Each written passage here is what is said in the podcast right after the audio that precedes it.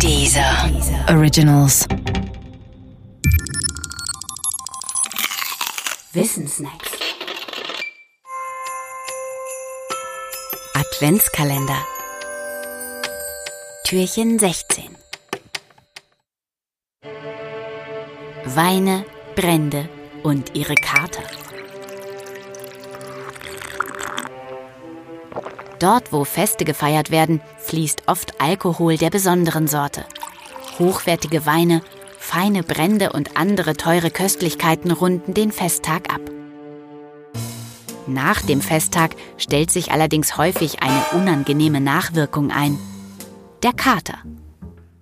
Natürlich hängt der Kater von der Gesamtmenge des getrunkenen Alkohols ab.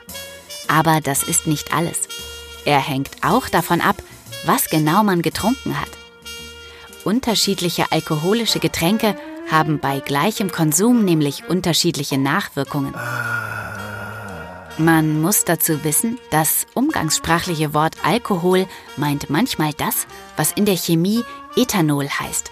C2H5OH. Aber das, was wir kaufen und was auch Alkohol heißt, ist nicht Ethanol und auch nicht Ethanol gemischt mit Wasser.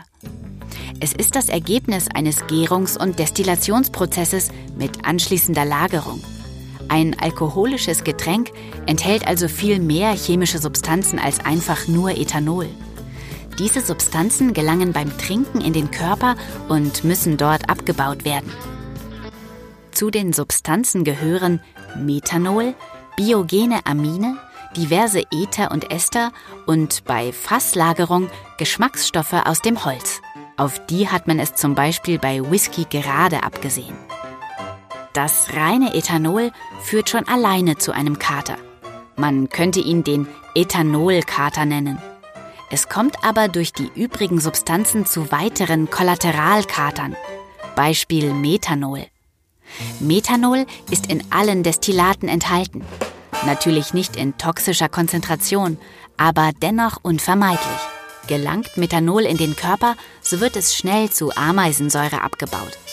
Da der Körper diese Ameisensäure aber nur sehr langsam ausscheidet, kommt es zu einer nachhaltigen Störung des Säurebasenhaushalts. Deshalb verursachen Getränke, die mehr Methanol enthalten als andere, zum Beispiel Tequila, einen schlimmeren Kater. Nämlich den Ethanolkater plus den Methanol-Kollateralkater.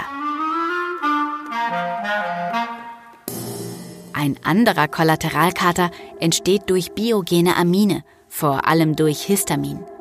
Histamin ist ein Bestandteil der Weintrauben, wird aber zudem bei der Gärung gebildet. Auch Histamin reichert sich im Körper an. Das ist alles kein Problem, solange der Weintrinker oder die Weintrinkerin keine Histaminintoleranz hat. Wenn aber doch, so führt dies auch zu den üblichen Katerphänomenen. Viele sagen, Alkohol sei wie eine Medizin für sie. Wenn Medizin bedeutet, hat eine Hauptwirkung und viele Nebenwirkungen, dann haben sie damit nicht ganz unrecht.